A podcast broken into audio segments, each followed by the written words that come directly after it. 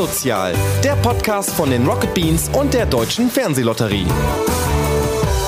Herzlich willkommen zum Sozial Podcast. Mein Name ist Lars Paulsen. Ich vertrete heute den guten Budi in einer Folge, auf die ich mich sehr freue. Neben mir sitzt Moritz Hase mal wieder, der ein, ein bekannte, eine bekannte Stimme beim Sozial Podcast. Hallo Moritz. Hallo, ich bin mein Gast. Ich habe gerade gesagt, wir haben äh, ein spannendes Thema, denn von schlechten Arbeitsbedingungen bei Paketdiensten hat wohl jeder schon mal gehört. Aber was ist denn, wenn in diesen Paketen eine Pizza Fungi drin ist oder irgendwie der Burger mit viel zu weichen Pommes? Also über die Arbeitsbedingungen der Fahrerinnen und Fahrer von Essenslieferdiensten, die mit ihren bunten Outfits durch die Städte radeln, ist man ein bisschen schlechter informiert. Doch es gibt Personen, die aufstehen, die sich dagegen wehren. Und eine davon sitzt heute uns gegenüber. Er ist Co-Initiator der Kampagne Liefern am Limit war selbst mal Deliveroo-Fahrer und ist obendrein ein super sympathischer Typ, wenn ich das mal so sagen darf. Und deswegen sage ich jetzt herzlich willkommen, Ori Mittenmeier. Ja, hi, Dankeschön. Erstmal die naheliegende Frage, bist du den weiten Weg von Marburg hier nach Hamburg geradelt? Äh, nee, tatsächlich nicht so. Also ähm, erstens falsche Jahreszeit dafür. und zum zweiten bin ich auch leider nicht mehr so sportlich, wie es es mal war vor ein paar Jahren schon. Also aber tatsächlich musstest du das ja sein als äh, Fahrer. Wahrscheinlich kein Supersportler oder man kann einfach äh, so anfangen, Deliveroo-Fahrer oder Foodora-Fahrer oder was es da alles gibt oder gab zu werden. Oder muss man schon ein bisschen sportlich sein? Also als ich damals angefangen habe bei Fedora tatsächlich ähm, zu arbeiten, dann war ich auch sehr blauäugig rangegangen, dachte mir, okay, da muss man ein paar Kilometer strampeln, das schafft man schon, das ist ja gar kein großes Ding. Wurde aber schnell eines Besseren belehrt in meiner ersten Schicht, in meiner allerersten Stunde, dass ich dann festgestellt habe, oh, das sind aber jetzt mal schnell 10, 50 Kilometer, die man da zusammenkriegt und dann auch noch mehrere Etagen hoch und runter sprintet. Ähm, ich sage dann halt immer, ähm, wenn man da so mindestens ein Jahr so Kurier ist bei den Lieferfirmen, dann kann man auch eigentlich so ein richtiges Radrennen halt mitmachen. Dann hat man ja, ja wirklich so 100 Kilometer ähm, auf den Beinen, läuft fünf Etagen immer hoch, alle 20 Minuten, dann hast du ja Pferdeschenkel am Ende. Ja, du hast es dann fast eigentlich schon äh, geschafft, von Marburg nach Hamburg zu fahren. Es sind 400 Kilometer. Ja. Ich habe mal gehört, 70 bis 100 Kilometer am Tag sind nicht unrealistisch, die man als Fahrer fahren muss. Nö, nö. Nee? Also wenn man dann halt ein bisschen länger dabei ist und das richtige Equipment dabei hat, was ja alles aber auch noch selbst bezahlt werden muss, ist ja auch immer so ein großes Problem für viele Fahrer, die sich damit ja auseinandersetzen müssen. Aber ja, so, so wir sind sehr froh, dass du da bist. Natürlich auch vielen Dank an die Deutsche Fernsehlotterie, äh, die das hier möglich macht und die das Vertrauen auch in mich hier steckt und Moritz ja. weiterhin in dich. Das wundert mich am, am ehesten. Ja, ich habe mich einfach schon bewiesen, zwei Staffeln lang. Ja. Aber schön, dass du dabei bist. Wir freuen uns und Absolut. Wir haben ja auch mit Ori einen sehr interessanten Gast. Um jetzt noch mal kurz zu deiner Geschichte zu kommen. Du warst in den letzten Jahren viel oder bist durch deine Geschichte ist zumindest durch die Medien gegangen, warst auch bei Hard oder Fair, Hard, aber Fair. Yes heißt die Konkurrenz. ähm, und hast von deiner Geschichte erzählt. Wir wollen aber für alle, die vielleicht davon noch nichts gehört haben, das nochmal so ein bisschen aufdröseln. Du hast es gerade schon gesagt, du hast angefangen bei Fudora 2016 war das, glaube ich? Ja, das war so um den Dreh 2016. Genau, und bist dann aber zu Deliveroo gewechselt. Mhm. Und dann kann man sagen, sind dir einige Sachen aufgefallen bei Deliveroo, die so nicht ganz cool sind. Welche Sachen sind das denn, die dich damals gestört haben?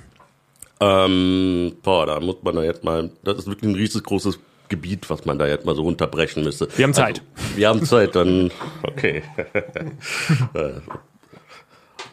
Lass mich mal kurz ordnen. Ähm, zum einen ganz klar die Arbeitsbedingungen. Ne? Also man muss sich halt mal vorstellen, ähm, ich finde es auch gut, dass wir gerade den Podcast jetzt so gerade so eine richtig unangenehmen Jahreszeit halt machen, damit dann auch die ganzen Zuhörer sich vielleicht, wenn die mir dann zuhören, dann mal einen kurzen Blick auf dem Fenster rauswerfen und sich halt vorstellen können, was es heißt, Fahrradfahrer zu sein draußen und Essen ausliefern zu müssen. Also die Bedingungen sind ja erstmal so, man ähm, steigt ein bei Deliveroo man muss sein eigenes Handy zur Verfügung stellen und dann kriegt man dann erstmal eine App die dann interessanterweise nicht über den Google Store zu erreichen ist. Und ich meine, ich bin jetzt kein allergrößter Fan von Google. Aber wenn selbst Google dann sagt, ne, die App ist nicht ganz koscher, die wollen wir halt nicht bei uns im Store haben, ne, sollten ja eigentlich alle Alarmanlagen dann aufkloppen. Ne? Ähm, damals wussten wir das aber halt natürlich nicht. Und wie viele, viele Fahrer sind ja in ökonomischen Zwängen also in so einer finanzielle, finanzielle Notlage, dass sie ja keine andere Wahl hatten, halt wirklich das einfach anzunehmen und diese ganzen Warnzeichen, wie zum Beispiel eine App, die äh, nur über so einen dubiosen Link zu runterzuladen ist, ähm, trotzdem, das sich auf sein Handy packen zu müssen. Das Problem an dieser App ist, dass wir damals einen hundertprozentigen Datenzugriff äh, äh genehmigen mussten das heißt, ähm, Deliveroo hatte dann, sobald wir das installiert haben und den Berechtigungen erteilt haben, hundertprozentigen Zugriff auf unser Handy gehabt. Die konnten alles mit unserem Handy machen, die konnten ähm, äh, theoretisch Inhalte damit verändern, sie konnten, wir haben auch Fälle von Fahrern, die uns dann äh, äh, empört dann nach Schichtende davon berichtet haben, ähm, ich wurde irgendwie angerufen heute. Ja, wo ist denn das Problem? Ja, das Problem war, dass ich gerade Pause hatte oder irgendwie meine Schicht hatte noch nicht mal angefangen und sie konnten schon sehen, wo ich gerade da war, weil die halt den Zugriff auf den GPS das Handy halt hatten. Ne? Jeder Schritt wurde verfolgt sozusagen. Genau, total überwacht. Dystopischer Albtraum, muss man halt mal ganz ehrlich sagen.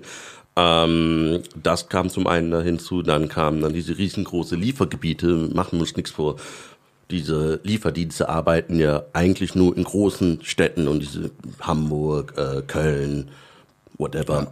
Ja. Ähm, großes Problem, große Lieferflächen bedeutet viel körperliche Arbeit ähm, zu einem Mindestlohn. Der damalige Mindestlohn, ich weiß jetzt nicht mehr, wie der hoch war, 9,28 oder so, ähm, mussten wir fahren, mussten dann unsere eigene Ausrüstung zur Verfügung stellen. Und mit Ausrüstung meine ich dann das eigene Fahrrad. Es wurde kein Fahrrad gestellt eben, von eben. Deliveroo, sondern man musste sein eigenes eben. Fahrrad und auch sein eigenes Handy. Eben, genau. Nehmen, ja. ähm, dann musste man ähm, sein Diensthandy, wie gesagt, dann zur Verfügung stellen. Das hast du auch nicht von Deliveroo bekommen. Dann kommt noch so das Equipment, was man noch bekommen hat ähm, oder was man halt haben sollte. Ähm, das hat man auch mit eigener Tasche gezahlt. Und wenn man so ein bisschen Ahnung hat von Fahrradausrüstung, dann ähm, kann man sich halt schnell vorstellen, dass gerade so ein Fahrrad, wenn man einen 40-Stunden-Job bei Deliveroo mal hunderte von Kilometer pro Tag dann fährt, das ein hoher Verschleiß, sagt man schnell 400, 500 Euro nur für ein einfaches Fahrrad dann halt zusammenkommt. Wenn dann auch noch die Fahrradausrüstung, die man ja nur notdürftig von Deliveroo dann ergänzt mit eigenen Klamotten, kommt man auch wieder mindestens 100, 200 Euro, gerade so die ganzen Leggings und Jogginganzüge, die man halt vielleicht braucht. Ähm, dann kamen dann noch ähm, ähm, diese, diese ständigen Lohnausfälle. Das war ein riesengroßes Problem für uns Fahrer dann auch, dass wir dann am Anfang uns haben beeinflussen lassen von Deliveroo, ne, dass sie uns so ein bisschen Honigs ums Maul geschmiert haben, ne, dass sie dann gesagt haben, so ja, geil, dass sie das schaffen, ihr seid richtig harte Hunde, ne, ohne euch hätten wir das gar nicht geschafft. Aber das ist auch so ein psychologischer Aspekt, wo Deliveroo ganz geschickt war, ne, mit uns zu spielen, ähm, dass sie uns dazu gebracht haben, diese Lohnausfälle zu tolerieren, dass wir gesagt haben, mein Gott, okay, das ist ja ein Start-up-Unternehmen. Übrigens ja auch noch ein riesengroßer Mythos, dass sie diese Lieferdienste auch Lieferando alle gerne bespielen, dass sie ein unternehmerisches Start-up sind, was aber gar nicht der Fall ist. Das sind riesengroße Konzerne, die dann mhm. Arbeitsrechte und Menschenrechte teilweise eher als Hindernis betrachten. So. Ähm, das waren so zusammengefasst diese riesengroße Probleme, vor allem als wir dann, es gibt ein, zwei etwas prominentere Fall, Fälle, unter den Fahrern und Fahrerinnen. Da hatte eine Kollegin ähm, kurz vor Heiligabend immer noch kein Gehalt bekommen, nachdem ich schon zwei, drei Monate gearbeitet hat, hat dann aber kurzfristig dann Weihnachtsgeld bekommen und ähm, wurde dann damit kommentiert, so ja, sie, sie hat ja das Weihnachtsgeld bekommen, dann können sie sich ja wenigstens schön den Heiligabend halt machen und danach kann man ja gucken, ob man das Geld wieder zurücküberweisen könnte. So, ne? Ja. Riesengroßes Unding, riesengroße Unverschämtheit und das hat dann alles zusammen wirklich so ein bisschen das Fass zum Überlaufen gebracht, dass wir uns dann angefangen haben, auch uns zu organisieren. Aber es war tatsächlich nicht so, dass wir von Anfang an wussten, ähm, was Gewerkschaften sind. Das heißt, wir waren mhm. eher an einen Punkt gekommen, wo wir uns überlegt haben, kündigen wir jetzt alle kollektiv, weil das war ja unsere einzige Möglichkeit ähm, oder zu dem damaligen Zeitpunkt bewusste Option. Okay, wir kündigen mhm. Und hoffen, dass wir damit Deliveroo ordentlich einen empfindlichen Schlag versetzen können. Dann hat aber ein Kollege dann mal irgendwie in unserem Kreisen mal kurz darauf hingewiesen, es gäbe ja die Gewerkschaften und da hatten wir dann auch am Anfang gar keinen Bock drauf, weil wir erstens, wir wussten nichts davon und zum Zweiten ähm, konnten wir uns auch nicht mit dem Gedanken einer Community anfreunden, die irgendwie solidarischen, sozialen Gedanken halt verfolgt. Aber diese, diese Desillusion, die wir hatten, die rührte ja von Deliveroo her, weil die ja versucht hatte, schon eine Fake Community zu erstellen. Dass sie ja versucht hat, uns das Gefühl zu vermitteln, wir sind wie eine kleine Familie, die alle hart arbeiten und wenn wir alle zusammen hart arbeiten, dann würde das Unternehmen erfolgreich sein. Das Problem halt nur bei der Logik bei Deliveroo war, dass dann halt das Unternehmen tatsächlich erfolgreich geworden ist, aber nur auf Kosten der Gesundheit und der finanziellen Sicherheit von Arbeiter und Arbeiterinnen, die da halt ganz unten ungeschützt gearbeitet haben. Mhm. In befristeten sechs Monaten Verhältnissen auch noch. Ähm, deswegen waren wir dann auch so richtig irritiert und auch sehr skeptisch und mussten erstmal hingezerrt werden dann von unserem Kollegen, ne, der dann gesagt hat, ja komm, wir trinken ein, zwei Bier, gehen dann da halt hin und quatschen einfach mit den Gewerkschaften. Mhm, Das ist ja eine Sache, die dann irgendwann erst entstanden ist. Wie war das denn anfangs? Also äh, offensichtlich warst du vorher noch nicht in irgendwelchen äh, Gewerkschaften aktiv, sondern du bist da hingegangen. Erstmal, warum hast du dich überhaupt damals dazu entschieden, äh, zu Fedora zu gehen? Ich habe damals mein Abitur an der Abendschule in Köln nachgeholt und ähm, brauchte dann irgendwie einen Job, um dann halt- überleben zu können ne? und das alles finanzieren zu können. Ähm, leider hatte ich, da, war ich tatsächlich gezwungen, diesen einen Job anzunehmen, weil ähm, es damals, und ich glaube auch heutzutage ist ja immer noch ziemlich schwer, wenn du äh, voll erwerbstätig bist und in einem, in einem, in einem Vollzeitjob bist, dass du ähm, nicht immer dann einen Arbeitgeber halt hast, der Verständnis dafür, dass du dich als Arbeitskraft vielleicht fortbilden möchtest. Und, ähm, und dann war das damals meine einzige Option, ähm, tatsächlich bei Fedora einzusteigen. Und ähm, was auch noch ein riesengroßer Faktor gespielt hat, ist, ähm, es ist ja ähm, eine, eine, eine, eine, ein, ein Unternehmen, das ja in der äh, digitalen Plattformökonomie arbeitet. Das heißt, auch so Bewerbungsprozesse sind komplett digitalisiert bei denen, so dass du dann über dein Handy, Google, Jobs, dann wurde Fedora dann als erstes irgendwie angezeigt und dann war das eine richtig niedrige Einstiegsschwelle. So, dass man dann nicht gedacht hat, ja cool, dann muss ich ja nicht Ja. extra ein Foto machen, muss ja nicht irgendwie ähm, ähm, 100 Bewerbungen rausschicken, Postgebühren zahlen, sondern einfach nur mit zwei, drei Klicks mich bewerben und dann werde ich angenommen, eingeladen zum Vorstellungsgespräch. Das ist ja, war ja mega attraktiv, ne?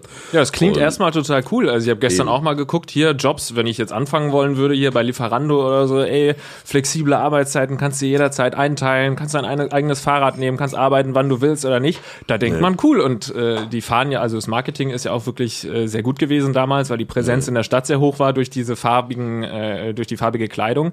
Und äh, kann ich schon verstehen, dass man dann erstmal sagt, da will ich arbeiten. Aber dann hast du dich irgendwann unwohl gefühlt und hast gesagt, ich mache da mal was dagegen oder lass uns zumindest mal einen Betriebsrat gründen bei Deliveroo. Wie kam es dazu? Ja, wie gesagt, wir wurden dann ja von der NGG eingeladen ähm, und dann hatten wir drei Hauptamtliche, die uns im wahrsten Sinne des Wortes eingeschlossen haben, äh, Essen und Süßigkeiten und whatever dahingestellt haben und auch ein paar Papiere und es dann wirklich jede einzelne Frage beantwortet haben. Weil man darf dazu auch nicht vergessen, ähm, Deliveroo sich dort zu organisieren, ist halt ein gefährliches Unterfangen. Halt, ne, Wenn man sich mal über die Bedingungen einfach vor Augen führt, sechs Monate Verträge oder Freelancer-Verhältnis. Freelancer-Verhältnis ist ja auch so ein ziemliches Unding, gerade im Niedriglohnsektor, ne, dass man ja keine rechtliche Sicherheiten halt einfach hat. Ähm, bevor ich jetzt aber weiter abschweife, wieder zurück. Ähm, wir waren unsicher, ob wir das machen sollten. Wir waren uns auch nicht sicher, ob wir einen Konflikt haben wollten, weil das muss man sich ja auch mal wirklich so Ja, vor klar. Augen führen. So sich äh, einen Betriebsrat gründen zu wollen, gerade in so einem ekelhaften Unternehmen, ähm, bedeutet halt zwangsläufig, dass es auf eine Konfrontation hinausgeht. Und wenn man dann vielleicht nicht richtig geschult ist, rhetorisch geschult ist, aber auch nicht das rechtliche Wissen hat ähm, oder auch nicht die richtige Unterstützung, die einem im Rücken ist, das kann ja auch einem helfen, wenn du weißt, okay, da sind zwei, drei Menschen hinter dir, die richtig viel Ahnung haben und dich unterstützen. Das macht ja einen riesengroßen Unterschied aus. Und das hatten wir damals noch nicht. Das war so eine groß, riesengroße Unsicherheit, dass dann tatsächlich das Kündigen für uns eine bequemere Möglichkeit war. Aber die Gewerkschaft hat es tatsächlich, die NGG hat es tatsächlich geschafft, uns zu anzustacheln, uns zu erklären, hört mal, so ein Betriebsrat, ne, da habt, habt ihr Mitbestimmungsrechte. Da könnt ihr dann mitentscheiden, wie die Schichten verteilt werden. Ihr könnt dann entscheiden, ähm, oder ihr könnt euch beschweren, wenn ihr dann ähm, Mitarbeitergesprächen haben. Das ist ja auch eine richtig fiese Waffe, die diese Unternehmen auch gerne haben. Die haben da sogenannte Feedback-Gespräche und dann haben die von Anfang an äh, dir gegenüber eine ja vorteilhafte, fast schon dominante Position. Einfach aus dem Grund, die haben ja nämlich eine total digitalisierte App, die ja alles total überwacht als Arbeitnehmer, also der, der die App auf mein Handy hat, ich kann ja meine ganzen Statistiken wenig bis gar nicht nachverfolgen, aber der Arbeitgeber kann das halt nachverfolgen. Dann habe ich dann so einen Vorgesetzten, der dann irgendwie da vom, vom, vom, vom PC sitzt und ich sitze dann vor ihm und dann fragt er mich dann, was ich vor vier Monaten gemacht habe, warum ich da drei Minuten zu spät da angekommen bin. Und dann stehst du dann da und bist dann erstmal sprachlos und denkst dir, ob du gerade hier verarscht wirst oder, oder ob das dein Ernst ist. Sowas ist passiert? Ja, ja, und dann wird dann irgendwie so eine Strichliste geführt und alles. Also das ist ja wirklich im Prinzip eine Wiederholung dessen, was im 19. Jahrhundert in riesengroßen Fabrikhallen so äh, geläufig war. Weißt du, da war ja so ein Stechkasten, dann hat man eine Stechkarte reingehauen und dann hat man eben den Vorarbeiter gehabt, der dann ein bisschen gebildeter war vielleicht ein bisschen schlauer war und dann halt einfach so die Arbeiter, die dann halt vielleicht eigentlich nicht so gebildet waren oder zumindest nicht rhetorisch genug, geschult, geschult genug waren, um sich wehren zu können. So und genau dasselbe Schema war es und das hat die NGG dann geschafft, uns das Selbstbewusstsein einzuflößen. Das Übrigens als kleiner Hintergrund, NGG ist die äh, Gewerkschaft für Nahrung, Genuss und Gaststätten. Genau, das ist äh, einer der ältesten und tatsächlich auch, wie ich finde, und das ist natürlich keine Werbung jetzt, also bevor man das jetzt hier Ein bisschen anders vielleicht. interpretiert, ganz small, small. ähm, und zwar äh, tatsächlich einer der ältesten Gewerkschaften, 154 Jahre alt geworden. Ähm, und ich finde es tatsächlich auch schade, dass sie nicht sehr viel größer ist, weil wenn man überlegt, so, ne, sie ist ja in der Nahrung aktiv, sie ist ja in der Gastronomie aktiv und sie ist ja im Hotelgewerbe aktiv. Und das sind ja alles so drei Bereiche, wo ja wirklich jeder in Deutschland riesengroßen Einfluss darauf hat, so. wo jeder dann ja theoretisch alleine mit, mit, mit, mit, mit Beitreten mit kleinen Mitgliederbeiträgen dann ja die Gewerkschaft dann ja eine riesengroße Schlagkraft dann ermöglichen kann. So, ich meine, das sind, das sind ja Horrorgeschichten, die du hörst. So, ich weiß ja gar nicht, ob ihr davon ein bisschen gehört habt. Es gibt ja gerade die Fast Food Workers United Kampagne, die so ein bisschen ähm, nach dem Vorbild von Liefern am Limit so fun fungiert. Ähm, die wollen McDonalds, Starbucks, Burger King, Nordsee, das wollen die jetzt organisieren und dann hatten die auch letztens äh, eine Tarifrunde gehabt.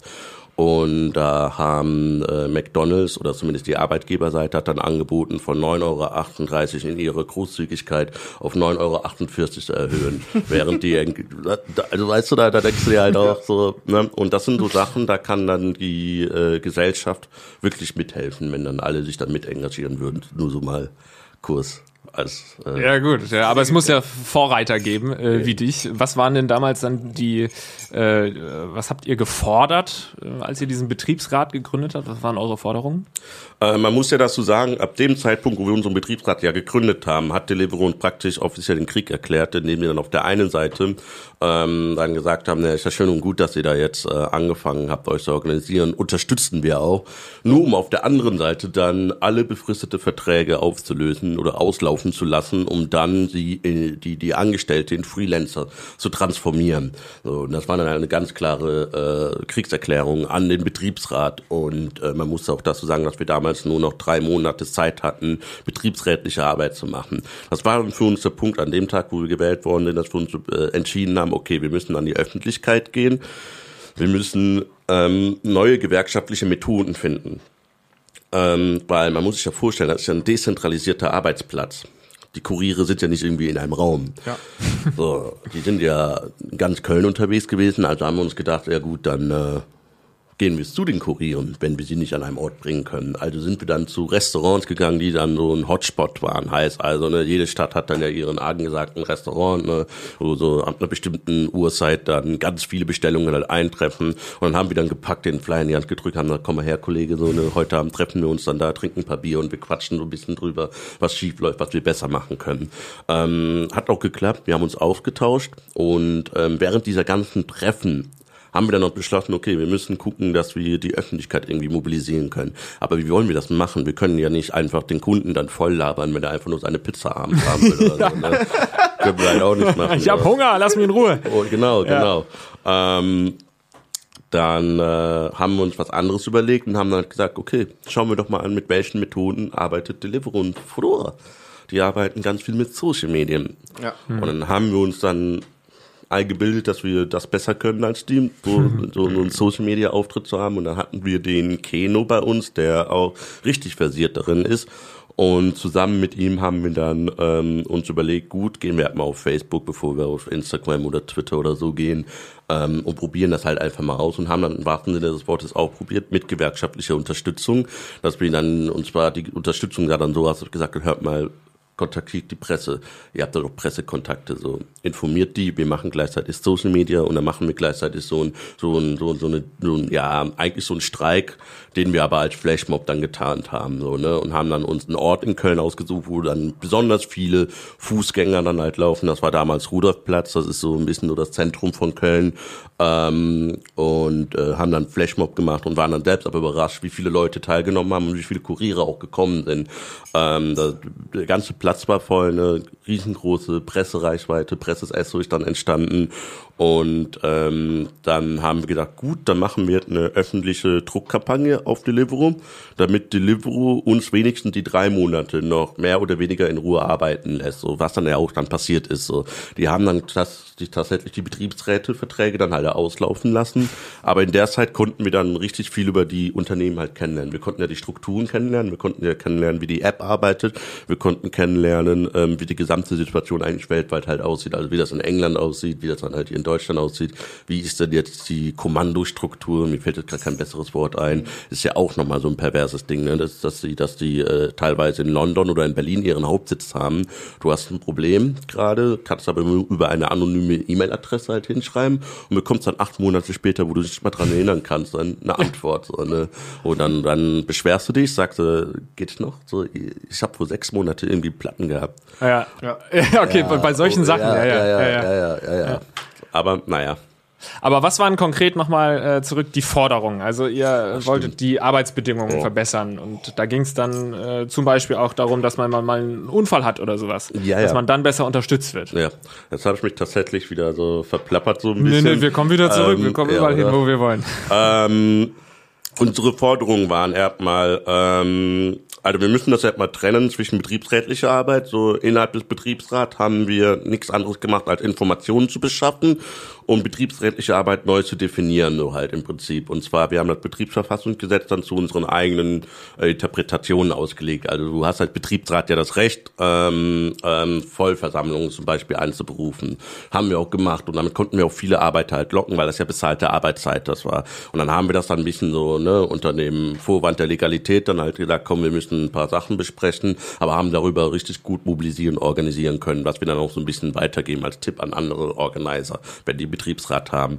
Ähm, was wir aber dann über die Gewerkschaften, über den gewerkschaftlichen öffentlichen Druck immer gefordert haben, ist zum ersten die äh, natürlich am liebsten die komplette Abschaffung von befristeten Verträgen, weil gerade befristete Verträge, das, da sehen wir ja immer mehr Fallbeispiele, verhindern finanzielle Sicherheit. Sie verhindern ähm, ähm, äh, langfristige Planung. Sie sorgt dafür, dass die Belegschaft austauschbar ist. Gerade wenn sie nur einen sechs Monate Vertrag sind, das ist ein riesengroßes Unding. Und ich finde ja, wir haben ja alle irgendwie, ich, ich will jetzt nicht um sagen, so ein Recht auf Arbeit, aber zumindest ein Recht halt oder je nachdem, was für eine Form von Arbeit es sich halt handelt, ne? Sondern wir haben in allererster Linie hat man das Recht auf die Sicherung einer würdevollen Existenz als Mensch und, und die ist ja damit nicht ge gegeben, wenn du von einem befristeten Vertrag halt sprichst. Ähm, Weil du zum Beispiel nur einen sechs Monate Vertrag hast und dann äh, willst du vielleicht mal einen Urlaub planen äh, nach drei Monaten, dann sagst du deinem Arbeitgeber, ja, ich möchte gerne in den Urlaub und dann sagen die, ja gut, dann werden wir halt deinen Vertrag nicht verlängern. Sowas in die Richtung. Genau. Könnte passieren ne, Könnte. Ja, ja. ja, oder das muss man, der, der Chef muss ja noch nicht mal was begründen. Ich meine, ja, äh, ja. wir haben ja das Problem, dass wir bei Arbeitsverträge sechs Monate Probefrist halt haben. Wenn du dich das erste Mal verlängerst, oder du kurz vor der ersten Verlängerung, du beantragst einen Urlaub. Man kann es halt einfach sein, dass er nicht so ohne Gründe, Angabe von Gründen nicht einfach kündigt. Das ist ja auch nochmal so ein doppelter Unterdrückungsmechanismus. Oder ähm, er kann dann ja auch viel schlimmere Sachen ja mit dir anstellen. Das ist ja, eine, das ist ja, das ist ja ein Willkürwerkzeug. Und zwar eine Willkür, weil wenn du jetzt mal, sagen wir mal, ähm, an ähm, ähm Personalmangel leidest in einem Unternehmen, und da ist hundertprozentige Befristung vorhanden. Und du arbeitest jetzt schon seit vier, fünf Wochen 40 bis 60 Stunden die Woche und sagst dann immer mal zum Chef, hör mal Chef, ich kann nicht mehr, ich muss mich regenerieren, das ist Leistungssport. Mhm. Und das kann ich nicht für 9,38 Euro machen. Also entweder gibst du mir mehr Geld oder du gibst mir so einen Ausgleich und überhaupt ist das Ganze illegal. Das ist dem Chef aber dann egal, weil er genau weiß, erstens, weil er dir so wenig Geld gibt, weiß er auch, dass dann der Arbeitnehmer sich nicht trauen wird, vom Arbeitsgericht zu klagen zu gehen, weil er braucht das Geld ja. Auch wenn es wenig ist, er muss ja trotzdem irgendwie überleben können und muss irgendwie in der Lage sein, dann irgendwie ähm, neues Produktionsmittel anzuschaffen. Produktionsmittel in dem Falle das Fahrrad dann, um dann nicht weiter in die Kostenspirale abzutauchen. Ähm, das zum einen. Dann haben wir zum anderen aber auch gefordert äh, Mitbestimmung. Das ist ein riesengroßes Feld. Wir haben ja die Digitalisierung ja gerade und das betrifft ja wirklich so praktisch alle gesellschaftliche Sektoren aber vor allem halt auch die Arbeit. Ne? Also wenn man sich mal überlegt, so klassische Arbeitsmodelle fallen nach und nach weg oder so klassische Berufe, die ersetzt werden durch digitalisierte Mechanismen, die ich ja auch, was ich ja erstmal nicht verurteile, das lasse ich einfach so stehen. aber ähm, es kann halt einfach nicht sein, dass es dann ähm, sich ein neuer Niedriglohnsektor bildet, also ne, so das digitale Prekariat. Das muss ja nicht nur wirklich ähm, äh, Kurierfahrer betreffen. Es kann ja auch in der Kreativwirtschaft ja auch Leute betreffen. Es kann ja auch IT-Menschen betreffen. Es kann auch ähm, oder ist ja schon seit längerem Phänomen beim freien Journalismus, ne, dass dann immer, dass man, ich kenne den genauen Begriff nicht, Honorarkraft ist mhm. und dann ähm, eigentlich unter seinem eigenen Wert verkauft wird, wobei man wieder debattieren muss, was eigentlich wert ist. Ne? Aber ähm, riesengroße Probleme und da brauchen wir ähm, mehr betriebliche Mitbestimmung oder mehr betriebliche digitalisierte Mitbestimmung, weil wie will eine Gewerkschaft in einen digitalen Betrieb halt reinkommen, wenn der, wenn, wenn, wenn der Algorithmus, wenn alles irgendwie im Ausland kontrolliert wird oder gesteuert wird oder außerhalb der Reichweite der Gewerkschaften kontrolliert wird, wie wollen die denn da dann betriebliche Interessen dann durchsetzen? Riesengroße mhm. Problem. Das fordern wir dann halt auch teilweise, nicht teilweise, sondern nachdrücklich von der Politik. Ähm, und dann ganz klar auch für Freelancer genauere, strengere Kriterien für Scheinselbstständigkeit. Wir haben halt, ähm, auch wenn die FDP und alle immer so gern so ein bisschen so den Mythos so aufrechterhalten, ne, wenn man selbstständig ist, dann kann man halt aufsteigen. Die Lieferbranche zeigt aber doch ganz klar, dass da eben keine Aufstiegschancen vorhanden sind, sondern dass das eher, eher eine Garantie dafür ist, dass man abrutscht in den sozialen Milieus hier in Deutschland. Großes Problem. Oder sagen wir, die Kriterien müssen strenger sein. Und wir brauchen auch eine bessere Aufklärung über die Arbeitsbedingungen, weil wenn man, viele wissen ja oftmals gar nicht, wenn die Freelancer werden, das ist ja auch so ein Irrglaube, dass äh, wenn du Freelancer bist, dann hast du bestimmt so ein Startkapital von mehrere 15.000 Euro oder whatever. Und dann hast du ein Unternehmen, du hast einen Unternehmensplan, aber das ist ja auch wirklich wieder eine Idee, die aus einem bestimmten Milieu, also eher aus dem akademischen Milieu, die vielleicht auch eine Ausbildung hinter sich haben und auch wissen, gut, wie gehe ich da strategisch voran. Aber wir haben ja auch viele äh, junge Menschen, migrantische junge Arbeitskräfte oder Flüchtlinge, die es endlich einen Pass bekommen haben, ähm, und dann diesen ganzen bürokratischen Wahnsinn dann erst überlebt haben hier in Deutschland dann sind die natürlich besonders anfällig und auch ein gefundenes Fressen für solche Unternehmen. Die sagen, ja komm doch zu uns, ne, du kriegst keinen Stundenlohn, ne, du wirst nach Auftrag bezahlt, ähm, du kannst dann richtig viel Geld verdienen und mach dir keine Sorgen über irgendwelche Verantwortungen, du bist dein eigener Chef. Das ist ja mega ein attraktiver Gedanke. Und da müssen wir halt dran, dass wir die, dass wir da äh, dass, dass, dass das nicht unbedingt komplett aufhalten, weil Freelancer kann ja was Gutes sein. Ja, das ist nämlich genau das, was ich auch so bei der Recherche gedacht habe, wenn man jetzt mal äh, sich auf die Gegenseite stellen möchte. Ähm, dann sind das ja wirklich, wie du schon gesagt hast, durchaus äh, attraktive Jobs für viele Leute. Du hast keine großen Hürden, da reinzukommen. Du, es gibt nicht so viel Bürokratie. Du bist dann da irgendwie Freelancer, kannst dein eigenes Fahrrad nehmen und so weiter.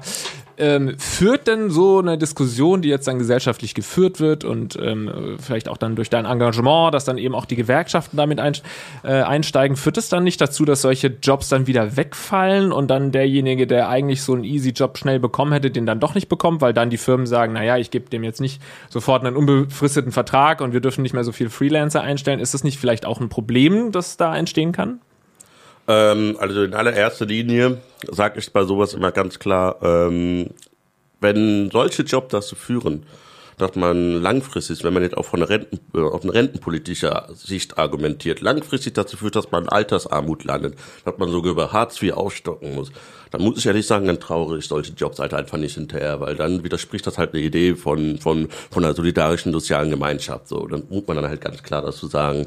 Ähm, zum Zweiten, natürlich äh, kann ich auch verstehen, dass äh, wenn Menschen so sagen, hey, ähm, ich möchte selbstständig sein, ich möchte Freelancer sein. Okay, cool, können die auch wirklich gerne sein.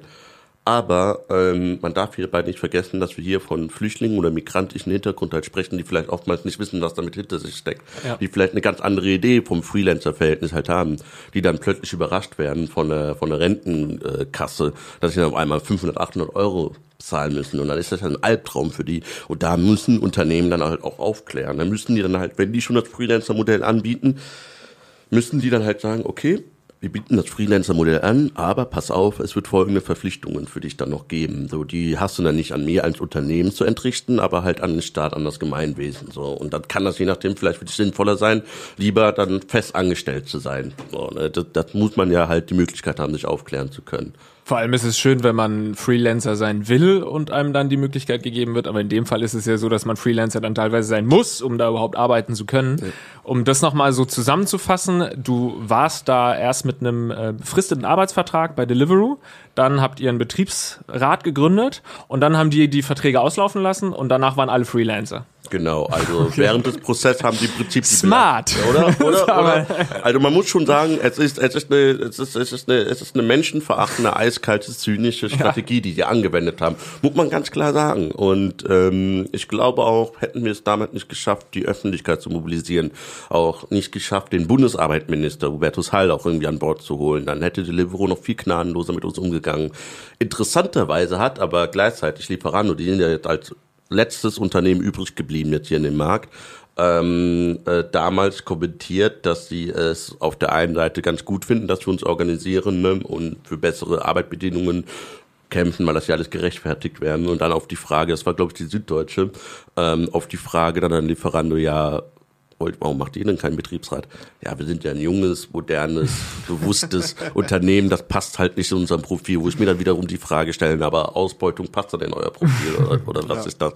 Also, ne, das ist ja auch wieder so ein Zeichen. Ähm, ich kann halt immer noch nicht oft genug betonen, Gewerkschaften kann man ohne machen läuft aber meistens halt blöde, weil man, das sind ja natürlich extreme Fallbeispiele, aber wir können ja auch gerne über die, die, den Krankenhaussektor sprechen, über viele andere Bereiche, wo es halt unglaublich wichtig ist, dass sich da gewerkschaftlich was tut oder tut sich ja auch mittlerweile, aber dass dann noch viel stärkere Organisation passiert, weil sonst werden ja Menschen alle zwei Wochen ausgetauscht. Ja, also und ähm, so Mitbestimmung der Mitarbeiter kann ja auch ein ähm, schon eine Chance für die äh, für das Unternehmen sein, dass man sich noch mehr mit dem Unternehmen ja. ähm, identifiziert und sowas. Ne? Man muss sich doch nur die skandinavischen Länder als Vorbild nehmen. Also die skandinavischen Länder haben halt, halt eigentlich, kann sein, dass ich mich ein kleines bisschen falsch liege, aber im Vergleich zum europäischen Vergleich eine der höchsten gewerkschaftlichen Organisationsgrade. Also ist ja unglaublich, was die dann teilweise an Löhne haben. Gut, dann wird immer gerne so ein bisschen so dagegen gehalten, ja, das zahlt man ja unglaublich hohe soziale Abgaben. So. Wenn man sich aber anguckt, dann halt, ne, was für viele Chancen sich dann für die ganzen Menschen, die in diesen Ländern halt leben, Aufstiegschancen auch dadurch ergeben. Ne? Ja, es sind immer die Streber. Die Skandinavier sind immer die Streber. Ne? Du studierst oder, jetzt oder. Politikwissenschaften. Ne? Ich habe auch äh, Politikwissenschaften studiert. Ja. Es war immer Thema. Ja, die ja. Besten sind immer die Skandinavier. die die machen es vor, wie man es äh, richtig machen sollte. Wir haben tatsächlich auch zwei Finnen bei uns. So, die sind auch anstrengend manchmal. Ja, aber, aber, ja. Gut, aber genauso anstrengend wie du dann für Deliveroo damals warst und äh, dadurch haben sie deinen Vertrag auslaufen lassen. Und äh, dann, also du warst ja bei Frank Plasberg auch bei Hart, äh, aber fair und zehn Tage später warst du dann aber nicht mehr bei Deliveroo sozusagen. Aber du würdest jetzt sagen, hat das irgendwas mit deiner Betriebsrat, mit deinem Engagement zu tun, dass du da nicht mehr dann äh, deinen Vertrag weiter halten konntest? Ja, natürlich. Klar, so das ist also muss man halt nichts dazu sagen. Ja, also, den ja. wird wahrscheinlich dann anders begründen, äh, dass das nicht mehr rentabel für die war und dann denke ich mir halt auch, natürlich ist es nicht rentabel, wenn sich die Belegschaft organisiert und dann keinen Bock drauf hat, weiter verarscht zu werden und dann beschließt, das Unternehmen zu verlassen. Da hat Deliveroo sich einfach das eigene Bein geschossen und das hoffe ich ist dann auch ein Lehr Beispiel für andere Unternehmen, die dann vielleicht ein paar Jahren später nochmal auf die Idee kommen, so eine Form der Ausbeutung einführen zu wollen. Jetzt konntest du's, äh, du es dir in Anführungszeichen leisten, quasi äh, da dann nicht mehr zu arbeiten, weil du ja auch andere Pläne hast mit Studium und Co. Ähm, aber viele können sich das ja vielleicht nicht leisten, sondern das ist ihren Job irgendwie. Muss man mutig sein, um sich quasi gegen den Arbeitgeber äh, aufzubegehren oder würdest du nicht von Mut sprechen? Jein. Ähm, zum einen, klar, erfordert es Mut, weil, wie ich das ja vorhin schon gesagt habe, gewerkschaftliches Engagement, vor allem die Forderung nach mehr Lohn, ähm, setzt immer voraus, dass es ja mal einen Konflikt geben wird. Also das ist ja mal immer so die Grundeinstellung. So, es wird immer dann nicht immer, aber so die, die, die, aufgrund meiner Erfahrung, die ich bisher halt hatte und auch Gespräche mit vielen anderen Gewerkschaftern, ist es halt so, wenn die arbeitende Belegschaft sich organisieren möchte, dann ist erstmal ein Konflikt da. So, ähm, das hat aber mehrere Gründe. Zum einen hat es einfach damit zu tun, dass ähm, der Arbeitgeber es ja tatsächlich irgendwie geschafft hat. Und das ist ja ein Ding, da rege ich mich ja immer wieder drüber auf. Geschafft hat, dass die Gesellschaft immer wieder denkt, ähm, ohne den Arbeitgeber, der das Kapital hat, entsteht ja kein Wohlstand. Aber wie entsteht denn Wohlstand? Ich meine, der Arbeitgeber mag ja vielleicht die Produktionsmittel zur Verfügung stellen, aber wir als die Menschen, die arbeiten, wir ermöglichen den Wohlstand doch erst so, wir schaffen doch Wert. Und dass uns dieser Gedanke aber nicht bewusst ist, sondern dass wir das als selbstverständlich voraussetzen, okay, der Arbeitgeber hat das Geld, also deswegen hat er die Macht. So, ne? das, das heißt also, dass wir deswegen, weil wir das nicht wissen, auch meistens nicht wirklich oder nicht meistens, das ist eine vollkommen falsche Wortwahl, ähm, immer wieder äh, uns dafür fürchten, den Konflikt zu suchen dass wir dann halt wirklich dann Mut dazu brauchen. Auf der anderen Seite, wenn du aber so, ein, so eine Branche hast, die traditionell organisiert ist, nehmen wir mal die Schwermetallindustrie, wie äh, die Automobilindustrie, wo die IG Metall ja schon ähm, aus traditionellen Gründen seine Ewigkeiten drin ist und es selbstverständlich ist, dass man praktisch schon gewerkschaftliches Engagement mit der Muttermilch quasi aufgesaugt hat, dann erfordert es halt keinen Mut, dann ist es selbstverständlich, dann ist das eher ähm, eine solidarische Community, die einen dann so empowert, die einen dazu bringt, dass man keinen Gedanken daran verschwendet, so, hm, was, wenn ich mich jetzt wäre, wird mein Chef mich dann nicht kündigen. Nee, der Gedanke kommt da doch gar nicht erst, weil man halt weiß, okay, ich bin dann im gewerkschaftlich organisierten Umfeld. Ja, das ist so diese Solidarität, von der du ja auch sprichst, dass man eben nicht nur unbedingt für sich individuell kämpft und arbeitet, nee. sondern eben auch für diesen äh, Gemeinschaftssinn. Und ich meine, wenn jetzt niemand was gesagt hätte, wenn jetzt alle gesagt hätten, ach nö, ich sag lieber nichts, weil sonst verliere ich ja meinen Job, dann würde sich auf der Welt ja auch nichts ändern. Ist es vielleicht sogar so, dass sich schon ein bisschen was geändert hat? Du hast es vorhin angesprochen, Deliveroo hat sich aus dem deutschen Markt rausgezogen. Dann, äh, also es ist ja, weil du vorhin meintest, es ist kein Startup mehr, ne? was da für Zahlen teilweise ja. äh, äh, vorkommen, wenn man sich da mal informiert. Also zum Beispiel hier Takeaway, das ist diese niederländische Firma, die jetzt im Prinzip alles geschluckt hat. Also während wir eine Pizza nach der anderen schlucken, schluckt Takeaway eine Firma ja. nach der anderen. Ja. Da hat nämlich 2014 irgendwie Lieferando äh, von Deutschland quasi für 50 Millionen Euro gekauft. Ähm, dann äh, gab es Ende 2018 Takeaway bekannt, das deutsche Liefergeschäft von Lieferheld, Foodora, Pizza.de von diesem Deliveroo Hero, Delivery Hero, was ein Konkurrent ist quasi, er hat dann Takeaway auch noch übernommen und das lag bei knapp einer Milliarde Euro. Jetzt gerade irgendwie äh, ist kurz davor, dass Takeaway und Just Eat, das sind die äh, Briten, glaube ich, ja. Ne, äh, ja genau, die, die britische Konkurrenz und so, und die werden jetzt auch nochmal fusionieren und da werden auch wieder mehrere Milliarden ja. Dollar irgendwie äh, hantiert. Aber Deliveroo, Deliveroo ist weg und Lieferando sind die ein bisschen besser? Sind die ein bisschen cooler als Deliveroo? Würdest du das so sagen? Sind die vielleicht schon einen Schritt weiter? Also, ähm, hm. Schwierig. Ich habe auf also, der Homepage gesehen, da gibt's tolle Verträge. Ja. Äh, wenn ich da jetzt anfangen will, äh, nee, also komplette Sicherheit. Nee, es sind erstmal befristete Verträge ganz klar wieder, ähm, aber Einjahresverträge, was schon mal so ein großer Vorteil gegenüber Deliveroo. Ja. Dann gibt's, ähm, dann äh, gibt's, ähm, kann sein, dass mich ein bisschen irre, 10 Euro Stundenlohn, was auch wieder so ein deutlicher Unterschied ist zu dem, was man bei Deliveroo verdient hatte. Ne? Ähm, und dann gibt's dann halt auch äh, E-Bikes, ne, die dann zur Verfügung gestellt werden. Also es gibt so minimale Verbesserungen, aber die Probleme, von denen ich bisher mitbekommen habe, ähm, die sage ich schon aber unter Vorbehalt, ähm, die sind ähm, so, dass die, die, die, die Lieferando hat dann ja ähm, Fedora quasi ja geschluckt so. Das heißt also, die Strukturen wurden übernommen, aber nicht komplett transformiert in die Strukturen von Lieferando. So, da ist ja gerade der Zustand so ein bisschen so, dass die äh, Strukturen Fedoras dann so koexistieren mit Lieferando und vor allem der Betriebsrat. Wir haben ja Betriebsräte gegründet bei Fedora und die werden dann jetzt auch so ein bisschen so ignoriert und nicht wirklich ernst genommen. Mhm. Und da kämpfen wir gerade auch drum ähm, und planen dann auch demnächst wieder eine große Aktion, wo wir dann wieder eine öffentliche Druckkampagne auslösen wollen auf Lieferando, damit die ersten den Gesamtbetriebsrat, wir haben ja auch einen Gesamtbetriebsrat ja gründen können, was auch ein riesengroßes Ding eigentlich ist, wenn man sich mal überlegt, wie dezentralisiert und wie isoliert diese ganzen Städte eigentlich sind. Es ist ja nicht so, dass sie alle fünf Kilometer voneinander entfernt sind und man mal eben mal rüberradeln kann, um sich da zu treffen. Ähm, genau, ähm, riesengroßes Ding, riesengroße Probleme und da sagen wir ganz klar, so wir beobachten das genau und wir organisieren weiter und wir werden da jetzt auch mit vielen politischen Prominenten ähm, ähm, Druck ausüben. So, wir haben da teilweise auch äh, den Herrn Rixinger von, äh, von von die Linke, ähm, ähm, ähm, ja, gewinnen können für unsere Sachen. Ähm, Gregor Gysi unterstützt unsere Sache auch und hat sich auch bereit erklärt, uns dabei Flankenschutz zu geben. Also da wollen wir das nochmal quasi das alles wiederholen, was wir bei Deliveroo und Fedora gemacht haben. Weil so wie es geht, kann es halt nicht weitergehen. Bist du Mitglied in der Partei, um das kurz zu klären? Nee, ich bin parteilos, ich bin nur Gewerkschafter. Also halt. Okay, gut, äh, damit das die Zuhörerinnen und Zuhörer auch wissen. Ja. Wie ist das? Also ich bestelle sehr häufig Essen. Muss ich mich schlecht fühlen?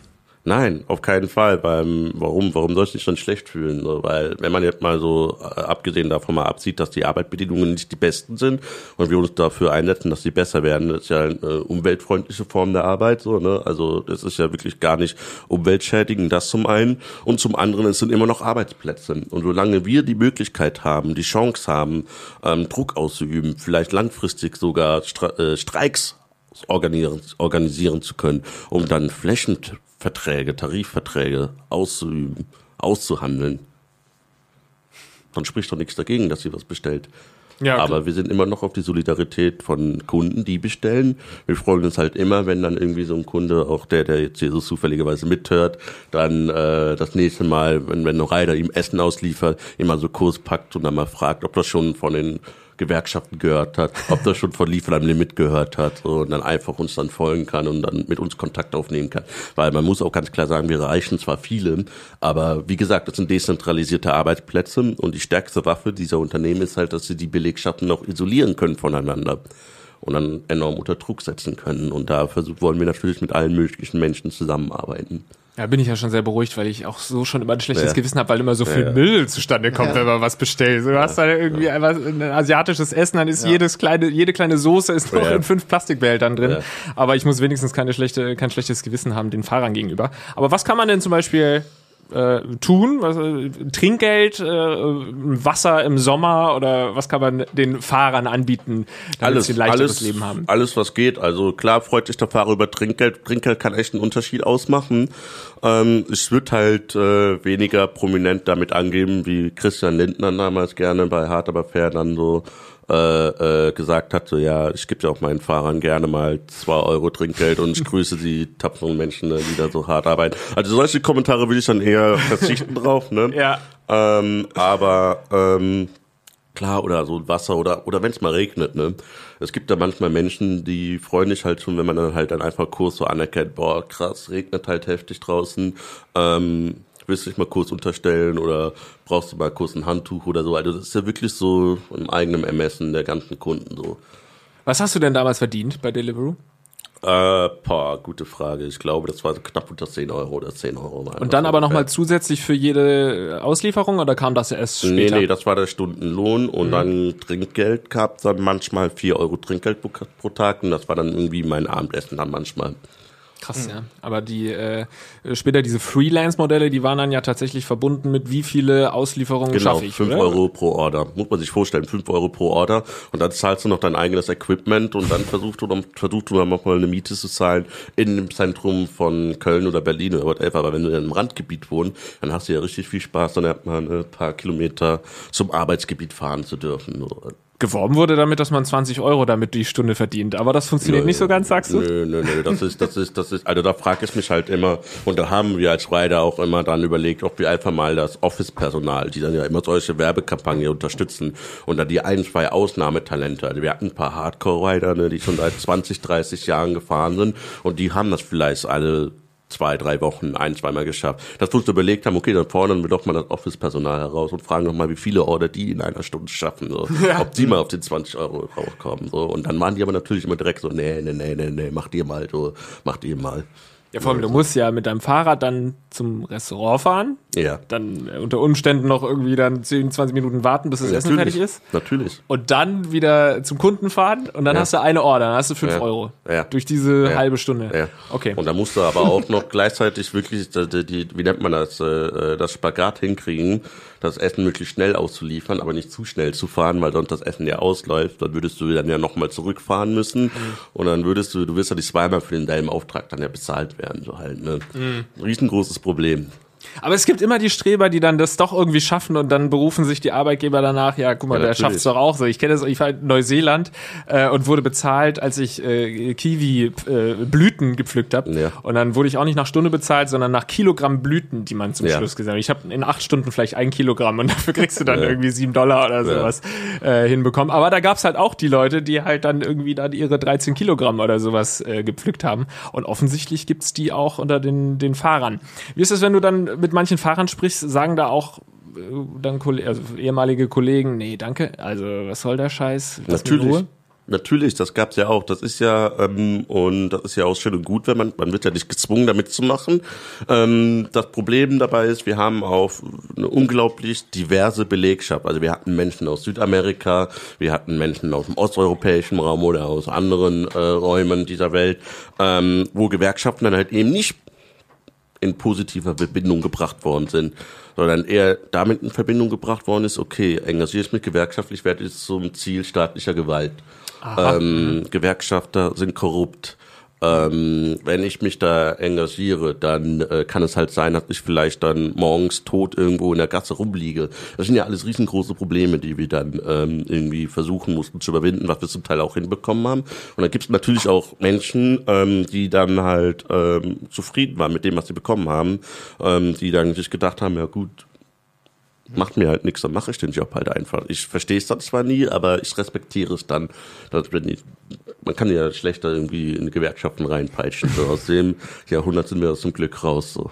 Aber was sind so die Vorteile, also von so einem einem Job bei jetzt äh, Lieferando, könntest du, kannst du verstehen, dass Leute, oder fragen wir es mal so, würdest du, wenn die Bedingungen in Ordnung wären, jetzt neben deinem Studium auch wieder irgendwie zu Lieferando gehen? Ja, natürlich. So, wenn die Bedingungen gut sind, dann würde ich den Job natürlich machen. Es macht ja schon Spaß. Also Fahrradfahren ist etwas, was ich früher sehr gerne getan habe.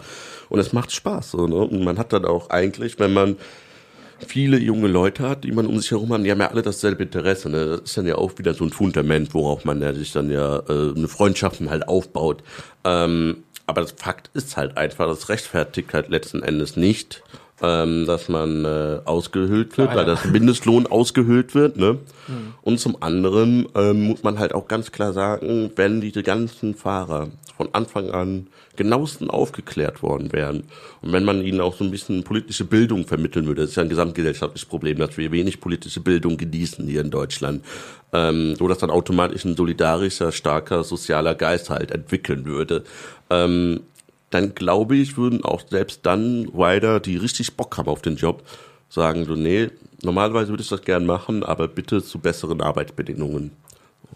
Wie ist denn das Verhältnis zwischen Fahrerinnen und Fahrer? Weißt du das bei, bei den Ähm, Lieferando oder so? Ja, also ganz klar, so wenn ich das jetzt auf, eine, auf, auf zehn runterbreche, dann sind es wahrscheinlich acht oder neun männliche Fahrer und eine äh, Frau dann halt, die äh, fährt. Und es war immer dann sehr respektvoll miteinander. Also wir haben das schon von Anfang an, ohne dass wir das irgendwie, und das fand ich eigentlich schön damals in unserer Gemeinschaft, wir mussten nicht wirklich spezifisch betonen, ähm, ey, kein Sexismus, kein Rassismus, whatever. Wir haben automatisch immer schon Englisch gesprochen, wir waren Ja. immer respektvoll. Ähm, das Einzige, was für uns damals gezählt hat und eigentlich immer noch für viele Fahrer, ist halt, was für eine Leistung du erbracht hast. Aber nicht eine Leistung im Sinne, wo du das Unternehmen halt voranbringst, sondern eine Leistung derjenige, dass wir, wir hatten damals die Strava-App runtergeladen, wo du deine Strecken aus Spaß verzeichnen konntest und dann äh, so eine Art Wettbewerb mit anderen Riders. Ne? Das war dann so ein spielerisches Ding und dann haben wir darüber ein bisschen unser Wettbewerb halt gehabt oder wer die besten Abkürzungen kannte oder so. Ne? Das war dann ein bisschen spielerisch und auch eine Möglichkeit, uns davon abzulenken von, von den ganzen Bedingungen damals. Ne? Eigentlich Sachen, die ja auch äh, für ein Unternehmen sehr gut sind, ne? wenn die Fahrer und Fahrerinnen untereinander sich so connecten und sich dann die Ja. Abkürzungen zeigen. Das ist ja immer so das Ding. Ne? Man, man, es fühlt sich so an, als würde man gegen seinen Arbeitgeber irgendwas machen, aber im Endeffekt ist es ja für äh, Ja. die, die Firma, wenn, wenn da alle zufrieden sind und, und äh, Spaß bei der Arbeit haben. Ja. Ähm, was würdest du sagen, weil du äh, gerade gesagt hast, wieso ist das so eine Männerdomäne? Wie, wie was? Also wieso ist das so, wieso arbeiten da so viel mehr Männer als Frauen? Äh, da, da fragst du mich eine Sache, die kann man, kann man keine eindeutige Antwort drauf geben. Da, da, man könnte jetzt auch eine äh, soziologische Antwort halt äh, Ja. äh, drauf geben und sagen, es kann halt immer noch sein, dass wir, oder wir haben ja immer noch diese, die, leider Gottes immer noch diese geschlechtertypische äh, Ideen so, ne, in Deutschland, wo wir halt sagen, gut, das ist eine körperliche harte Arbeit, also sollten das eher ein Mann machen als eine Frau, also ist ja leider immer noch so, dass man so, so Strukturen ja. hat oder antrainiert. Ähm, kann aber halt auch ganz gut sein, wenn, wenn ich mir angucke, ähm, wie viele migrantische Arbeitskräfte nach Deutschland halt kommen. Ähm, ähm, ähm, ist mir auch aufgefallen, dass es überwiegend männliche Männer, Männer sind ähm, und kann, kann vielleicht, dass es doch damit eine Rolle spielt, ne? dass das einfach nur Zufall ist und wenn dann Familie nachgeholt wird, ähm, dass sich dann vielleicht auch noch alles aufbröselt. So, ne? Das ist also, habe ich keine eindeutige Antwort drauf. Was kann es, äh, was kann es bringen, wenn man einen Betriebs, ich weiß nicht, Moritz, haben wir bei Rocket Beans einen Betriebsrat? Ich glaube nicht. Noch nicht. Ja, super, dass ihr Gewerkschaften eingeladen habt. Ne? Auf dem Record machen wir gleich auch noch ein Gespräch. nee, sag mal, was kann, was kann es uns bringen? Also was bringt es einem äh, jungen, äh, frischen Unternehmen, einen Betriebsrat zu gründen? Welche Ähm, Vorteile kann das haben? Ja, natürlich eigentlich auf allen Ebenen, weil ein Betriebsrat ähm, ist doch erstmal so in der Kreativbranche, eine Rocket Beats ist ja Kreativbranche und ähm, auch wenn man halt dann immer mal so gerne in der Kreativbranche dann mit einer flachen Hierarchie versucht zu argumentieren, gibt's dann halt trotzdem irgendwo hierarchische Strukturen, ähm, gerade dann, wenn es vielleicht um Vertragsverlängerung geht oder um Kündigungsgespräche geht oder um Beschwerden, oder, ne, kann das ja sein, dass eine Hierarchie etabliert. Dann hast du, dann ist es halt immer gut, dass du einen Betriebsrat halt hast, der dann dabei ist, der dann dafür sorgt, dass er moderierend ist und gleichzeitig aber auch auf deiner Seite ist. Aber der Betrieb, ein guter Betriebsrat wird dann halt trotzdem nicht ignorieren, wenn du jetzt, jetzt mal wirklich ein Extrembeispiel irgendwie deinem Chef dann ne, äh, vor der Tür auf dem Boden oder auf deinem Schreibtisch gekackt hast. Oder dann, dann muss auch ein Betriebsrat halt einfach sagen, so, nee, sorry, kannst du halt nicht machen. Ne? Das ist dann schon ne, äh, rational muss das schon sein. Ähm, das zum einen. Dann zum anderen Betriebsrat ganz klar ähm, kann die Arbeitsbedingungen, falls die Arbeitsbedingungen richtig beschissen sind, kann ein Betriebsrat auch ein, ein, eingreifen. Ne? Er kann schlichtend eingreifen, er kann dann ähm, ähm, dafür sorgen, und das ist ja das, was ich ja beobachte, er kann die Moral einer Belegschaft extrem erhöhen, weil wenn die Belegschaft doch weiß, wir haben einen starken Betriebsrat, der uns vertritt, der uns zuhört, dann werde ich doch glücklich, dann freue ich mich doch drauf, zur Arbeit zu kommen und das dann zu unterstützen die Firma. Und es gibt eben mittlerweile immer mehr Studien, die ja auch belegen, wenn ein Betriebsrat richtig gute Arbeit belegt, dass das zu einer erhöhten Produktivität halt führt, ne? dass die Belegschaft dann auch so, so, so ja, eine Firma-Loyalität halt auch entwickeln und Jahrzehnte dann auch in dem Unternehmen halt auch bleiben wollen. Ähm, das zum einen und zum anderen führt es halt natürlich dazu, dass ähm, auch wieder der demokratische Grundgedanke, der ja in Deutschland ja eigentlich gang und gäbe ist, wirklich verankert wird, weil da muss man dann halt auch so diesen, diesen solidarischen Gedanken auch einfach mal mitnehmen, dass wir, äh, je mehr Menschen wir organisieren können in Gewerkschaften, umso eher und umso stärker können wir einen gesellschaftlichen Prozess halt anstoßen, so der ja wirklich im Einklang ist mit demokratischer Mitbestimmung ist. So. Also hat im Endeffekt jeder was davon. Wenn äh, alle glücklich sind, dann wird auch das Unternehmen glücklicher sozusagen. Ich habe noch eine ähm, provokante Frage. Wenn sich jetzt alle Fahrer ähm, organisieren, wird dann meine Pizza teurer? Ähm, das, ist tatsächlich eine gute Frage. Ähm, nee, Also hört auf damit.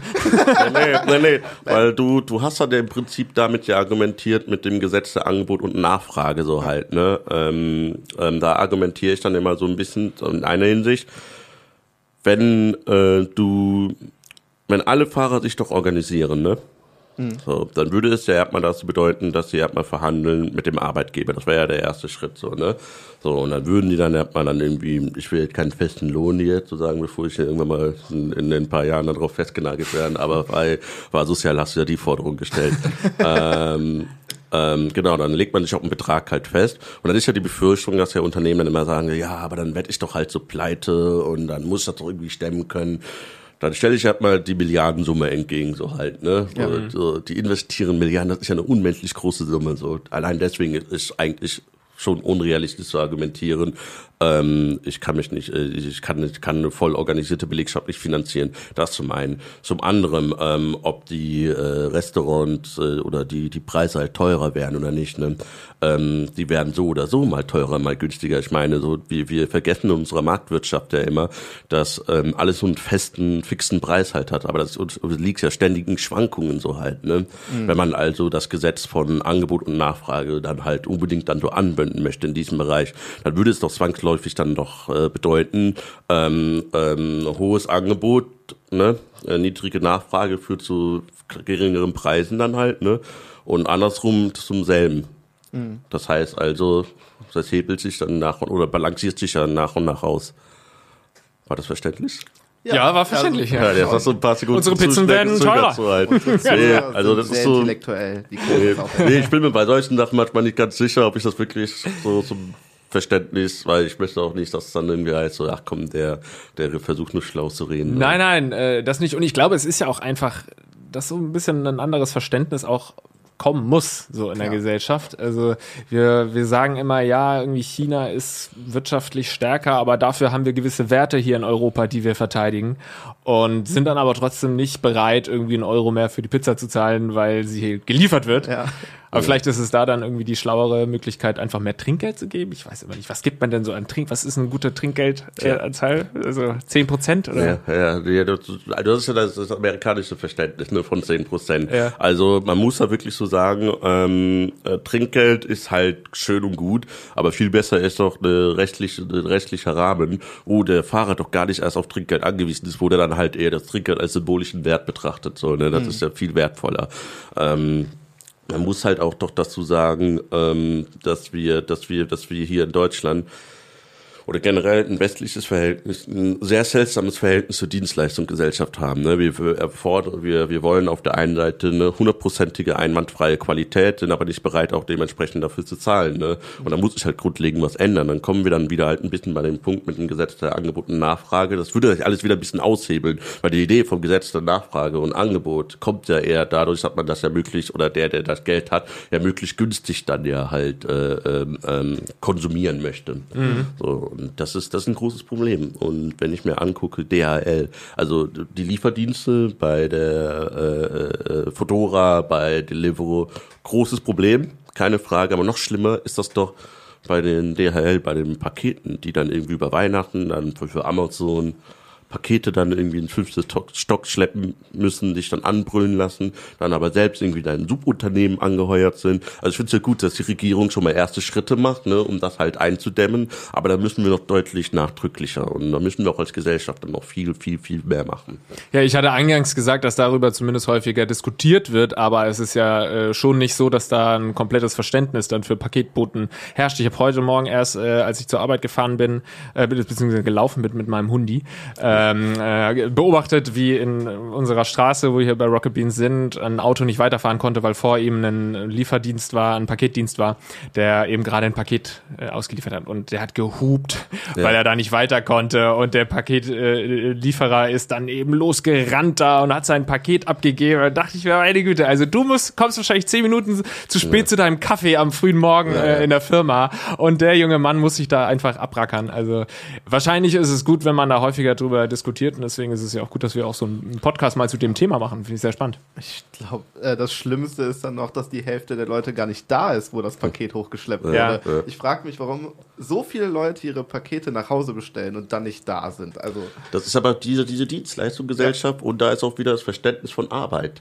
Das ist ja wirklich so, wir, wir erleben doch jetzt eine Entkopplung vom, von, von dem traditionellen Verständnis von Arbeit. So. Mhm. Man hat ja eine Arbeitskraft oder, oder, oder, oder Beschäftigter. Das ist ja normalerweise ja deswegen Arbeitnehmerrechte, genau das, was ich gesucht habe, ist ja gekoppelt an Begriff erwerbstätig. Aber das wird ja entkoppelt weil man, wie ist man denn, ab wann ist man eigentlich wirklich erwerbstätig oder ab mhm. wann verdient man wirklich Geld? Ab wann ist man denn tatsächlich gerade wirklich am Arbeiten für eine Firma? Ich meine, wir erleben ja auch eine Entgrenzung in unserer Berufswelt. Ne? Immer mehr Homeoffice ist ja immer wieder gang und gäbe. Ich, hab, ich kann mich noch ziemlich, das hält eine Weile noch ziemlich genau erinnern, vor ein paar Jahren, ähm, dass zum ersten Mal der Begriff so der, der digitale Nomadenkultur.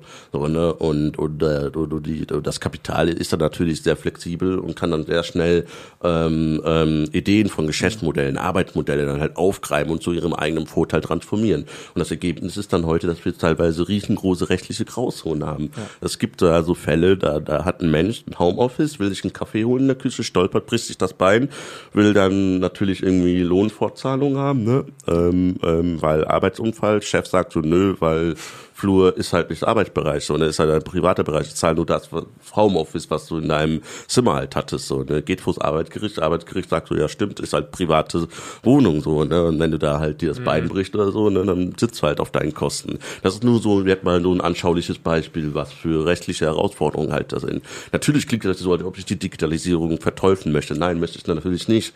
Aber das Problem ist halt einfach, dass es viel zu dominant ist, ähm, auch in der Berichterstattung, wie was die Vorteile und Chancen einer Digitalisierung sind. Und wir müssen aber gleichzeitig auch dagegenhalten, sagen, ja, die Chancen sind da, aber ne?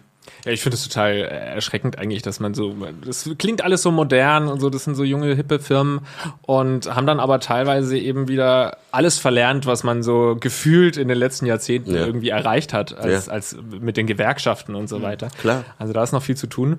Wie läuft's denn mit deinem Politikwissenschaftsstudium? Tja. Wirst du denn mal Karriere in einer Gewerkschaft machen oder was ist dein Plan? Äh, also mein Plan ist erstmal Statistik im nächsten Semester zu überleben. Oh, geil. Ne? So, das ist so, das ist ja Ich habe zwei Anläufe, drei Anläufe gebraucht, glaube ich. Ja, ja, ja, das ist äh, unser, unser aller Lieblingsthema. Ne? So.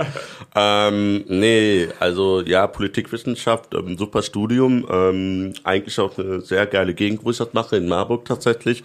Ähm, spannende politische Blase dort, muss man halt auch mal so sagen, ähm, die ich vorher so nicht kannte. Inwiefern Ähm, spannend? ähm, spannend, weil da einfach so unterschiedliche Menschen, die alle irgendwie eine bestimmte politische Ideologie oder Ideen halt mittreten, aber auch gleichzeitig Menschen, die vielleicht politisch komplett unbedarft sind, wenn ich dann anfangen zu politisieren, halt, also solche Prozesse zu beobachten. Spannend, ähm, ähm, es ist eigentlich gefühlt jede Woche irgendwie eine Demo oder so, das ist ja auch mal sehr interessant, sowas zu sehen und freut mich auch, sowas zu beobachten. Ähm, aber man muss auch dazu sagen, dass ich, ähm, für mich ist es nicht typisch in so einem Umfeld zu sein. Also ich komme halt aus ganz anderen Verhältnissen, ähm, um so ein kleines bisschen Background dazu zu geben. Und ähm, ich bin es gar nicht gewohnt gewesen, jetzt vor einem Jahr, als ich dort ange vor anderthalb Jahren dort angefangen haben, aus so einem durchgehend akademisierten Umfeld halt zu kommen. Und da muss ich dann auch immer ganz klar sagen, dass unsere gesamte Gesellschaft, wenn sich Menschen politisch engagieren, also jetzt mal außerhalb der Gewerkschaften, dann ist es halt leider Gottes, aber auf der anderen Seite zum Glück, ähm, ein akademisches Milieu halt vertreten, die sich dann interessieren für politische Anliegen. Das zeigt doch im Umkehrschluss, dass man ja, äh, das ist, das ist ja schon bildungsabhängig davon ist, ob man sich für Politik interessiert oder halt eben nicht so. Ne? Ähm, und da setze ich mich gerade auch in Marburg sehr viel auch in meinem politikwissenschaftlichen Studium damit auseinander, wie wir es halt hinkriegen können, dass dann auch Menschen, die vielleicht eben keinen akademischen Grad halt haben, trotzdem Interesse an Politik haben. Weil es kann ja doch nicht sein, wenn wir dann Realschüler, Hauptschüler halt haben, die dann ähm, auf so eine Bürgerversammlung einfach mal mitmachen wollen, sich dann gerade hinsetzen, dann steht da irgendwie ein Akademiker jetzt dann da auf und spricht dann im kompliziertesten Fachjargon, er will sich gerade hinsetzen und verlässt dann aber sofort den Raum, sobald er das erste Wort von dem Akademiker halt hört und gar nicht weiß, worum es geht. Und ich dann denke, ja cool, ne? ähm, auf dem Blatt Papier steht, äh, auf der Werbeveranstaltung für diese politischen Veranstaltung steht Dialog mit der Gesellschaft, aber kann ich nichts anfangen. Also schönen Abend noch. Und Im Endeffekt dann ist halt, es ein ne? Monolog dann, ja. Eben, eben so. Da müssen wir halt viel machen. Viel, nicht viel. Und warst du früher so, du hast gerade gesagt, aus einfachen Verhältnissen, aber wa- wann hast du angefangen, dich so zu äh, engagieren? Warst du auch schon so ein Klassensprecher oder sowas? Äh, ja, ich habe das witzigerweise sogar vergessen, dass ich das mal war. Also, Ja, was du? Ja, ja, das ist auch noch ein, den, das, wo ich in letzter Zeit verstärkt drüber nachdenke. Ich war Klassensprecher und stellvertretender Schülersprecher. Ich hab's- aber, ich hab's mir gedacht. Oder, oder, oder, oder, aber das, ähm, und zwar an der Schwöringen Schule in Köln, Mhm. äh, die Liebfrauenschule, nee, nicht Liebfrauen, jetzt redet Quatsch, äh, Johann Josef Grunewald Schule. Und ähm, da kann man aber gleichzeitig auch das Problem dran sehen. Ich war zwar Klassensprecher und stellvertretender Schülersprecher, aber ich wusste gar nicht, was ich machen sollte damit. Also, ne, so, so, oh, willst du machen? Ja, okay, mache ich so halt, ne. Dachte mir so, sieht gut, ganz okay auf dem Zeugnis halt aus, ne. Ähm, aber ich konnte damit nichts anfangen. Und es wurde auch uns nie wirklich beigebracht, zu sagen, so, hey, das ist der Demo also vielleicht wurde vielleicht in ein, zwei Sätzen mal erklärt, was Demokratie ist. Kann ja halt auch sein, ich will ja jetzt mal so eine, ich habe Zweifel für den Angeklagten sprechen, aber ähm, so grundsätzlich wurde uns keine politische Bildung äh, vermittelt. Und dieses Fallbeispiel sehe ich halt als, als ja schon so ein Symptom für die gesamtdeutsche Gesellschaft, gerade im Bildungssystem. Ich meine, das wäre, das ist ja so das erste Mal, dass man wirklich mit, mit demokratischen Gedanken ja auseinandersetzt, wenn man so Klassensprecher ist, ein Schülersprecher ist, dass wir darüber nicht irgendwie Projekte machen können, dass darüber die Regierung nicht vielleicht sogar Projekte finanziell fördert oder unterstützt oder Vereine dann vielleicht auch subventioniert, die dann wirklich gezielt Klassensprecher, demokratische Grundgedanken halt vermittelt, ne? Du hättest schon damals für besseren Stundenlohn einsetzen können. Ne? Ja, oder? Aber damals, Stundenplan, ne? Ja, ja, ja, ja. besserer Stundenplan, ja. Also damals hast du wahrscheinlich schon die Grundbausteine gesetzt dafür, dass du jetzt so ein engagierter Typ bist, Ori. Ja, Grundbausteine würde ich jetzt nicht sagen. Ja, doch, ich würde es genauso. Ja, so. Aber Hammer, dass du da warst. Kann man dich noch oder unsere Zuhörerinnen und Zuhörer, wie können wir dich und dein Anliegen unterstützen? Wie man mein Anliegen unterstützen kann. Ähm, ganz klar, liefern am Limit folgen. Facebook, Twitter, Instagram sind wir unterwegs. Ähm, dann, das habe ich ja auch, glaube ich, schon ein, zwei Mal gesagt gehabt, wenn ihr mal einen Kurierfahrer seht, ne, wirklich so quatschen halt einfach mal an, aber bitte nicht im Restaurant, wenn er gerade Essen einpackt oder so. Äh, hat der auch keinen Bock drauf, aber wenn er gerade Essen ausliefert, gebt ihm Trinkgeld in die Hand und lasst das Trinkgeld erst los, wenn ihr dann eure zwei, drei Sätze dann zu Ende gebracht habt und dann gibt ihm das Trinkgeld in die Hand. Ähm, redet mit euren Mitmenschen, ähm, redet mit ihnen über Gewerkschaften. Ähm, ihr, könnt, ich, ich, ich, ihr könnt ja auch, falls ihr beide oder ne, grundsätzlich, wenn man diesen Podcast sich halt anhört und da sitzen vier Menschen davor und keiner von den vier Menschen ist in die Gewerkschaft, dass sie zusammen eintreten können, ähm, dass sie zusammen vielleicht einfach mal anrufen, sich beraten lassen. Ähm, all diese Sachen kann man machen. Also informiert euch über Gewerkschaften, informiert euch über Liefern am Limit. Ori, ich würde sagen, vielen Dank, dass du da warst. Äh, Das war ein sehr, sehr spannendes Gespräch. Mal auch so eine Sache. Man sieht täglich äh, Lieferdienste, Essenslieferdienste rumfahren. Man nimmt diesen Service auch ständig in Anspruch, aber man hat sich darüber noch nicht so richtig Gedanken gemacht. Und du und äh, deine Mitstreiter sorgen dafür, dass man da doch mal drüber nachdenkt. Also äh, mach weiter so und viel Spaß beim Politikwissenschaftsstudium und wir sehen uns in irgendeiner Gewerkschaft, würde ich sagen. Ja, hoffentlich. Vielen Dank an natürlich auch an die Deutsche Fernsehlotterie für den Wassozial-Podcast und an, an, an Moritz Hase auch. Ja, danke. In zwei Wochen geht's weiter. In zwei Wochen geht's weiter. Bis dahin haben wir bei Rocket Beans einen Betriebsrat gegründet. Also bis zum nächsten Mal. Ciao. Den Was Sozial Podcast findet ihr auf rocketbeans.tv slash podcast sowie auf Spotify, iTunes und allen gängigen Podcatchern. Dieser Podcast wurde produziert von rocketbeans.tv in Kooperation mit der Deutschen Fernsehlotterie.